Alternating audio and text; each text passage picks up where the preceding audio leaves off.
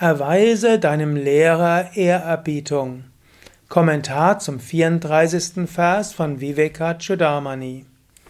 Shankaracharya schreibt: Tam aradya gurum bhaktya prahva prashraya sevanai prasannam tam anuprapya prichetnyatva atmanaha Verehre den Lehrer mit tiefer Hingabe. Und wenn der Lehrer mit deiner Hingabe, deiner Demut und deinem Dienst zufrieden ist, dann gehe auf ihn zu und frage ihn, was du wissen musst. Es reicht nicht aus, nur zu einem Lehrer zu gehen und ihn aufzufordern, lehre mich. Wir befinden uns zwar in einem Zeitalter, wo Schüler auch von dem Lehrer einiges erwarten. Ich leite ja Yoga Vidya. Yoga Vidya besteht aus einigen Ashrams und Zentren. Und da kommen oft Schüler hin, die wollen, die wissen genau, was sie wollen. Und sie fordern es fast. Und sie sagen, du hast mich nicht richtig unterrichtet oder bei euch wurde ich nicht richtig behandelt. Natürlich andere sagen, oh, ihr habt es mir leicht gemacht, in die Schwingung zu kommen. In früheren Zeiten war es sehr häufig so, dass Lehrer ihre Schüler getestet haben, geprüft haben. Vielleicht hast du solche Filme auch gesehen über Schüler, die Kung Fu oder Karate lernen wollten und die draußen gelassen wurden oder die an Zen-Kloster Einlass begehrt haben. So war es durchaus auch in, bei den alten Lehrern. Nicht bei allen, aber doch bei einigen.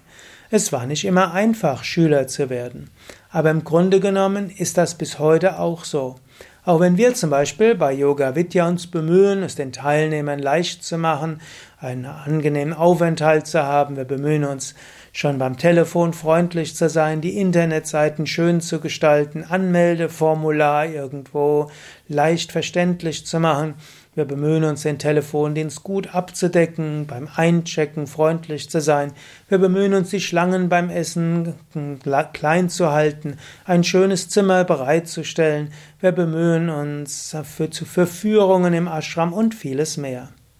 Aber manchmal denke ich, wir machen es den Aspiranten zu leicht. Und sie kommen dann noch mehr in die Anspruchshaltung und die Förderungshaltung hinein. Das war so am Anfang bei Yoga Vidya auch etwas anders.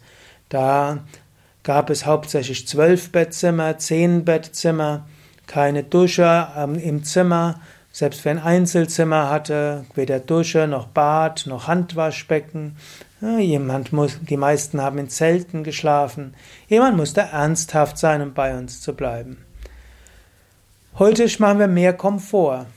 Trotzdem gilt, wenn du lernen willst, musst du demütig sein.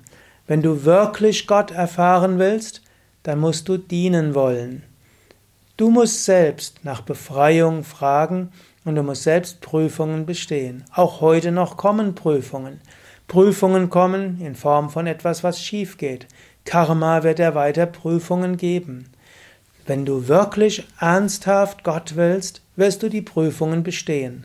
Aber nur zu fordern reicht nicht aus. Du musst demütig sein. Demut ist notwendig. Jetzt kannst du auch überlegen, das letzte Mal, wo du gelernt hast von einem Meister, hast du da diese Demutshaltung und bist du bereit zu dienen? Nicht umsonst, bis heute haben wir bei Yoga Vidya, insbesondere bei Ausbildungen in kleineren Ashrams, auch bei anderen Seminaren, so auch das auch Karma Yoga, auch für die Gäste. Wenn du wirklich lernen willst, dann musst du auch dienen. So schreibt es Shankara hier, so ist es in allen Traditionen üblich. Über das Dienen öffnest du dein Herz und du stimmst dich ein auf die Energie des Ashrams, auf die Energie des Meisters. Du öffnest dich. Indem du dich öffnest, kann das, die Weisheit in dich hineinströmen, kannst du sie aufnehmen. Wenn du nur verlangst, dann bleibst du innerlich verschlossen und immer mehr ansammeln bringt nichts. Dein Herz muss geöffnet sein und du musst eine Verbindung haben, du musst eingeschwungen sein. Und dazu gibt es manchmal Prüfungen, dazu geht manches schief, da manchmal wirst du auf die Probe gestellt.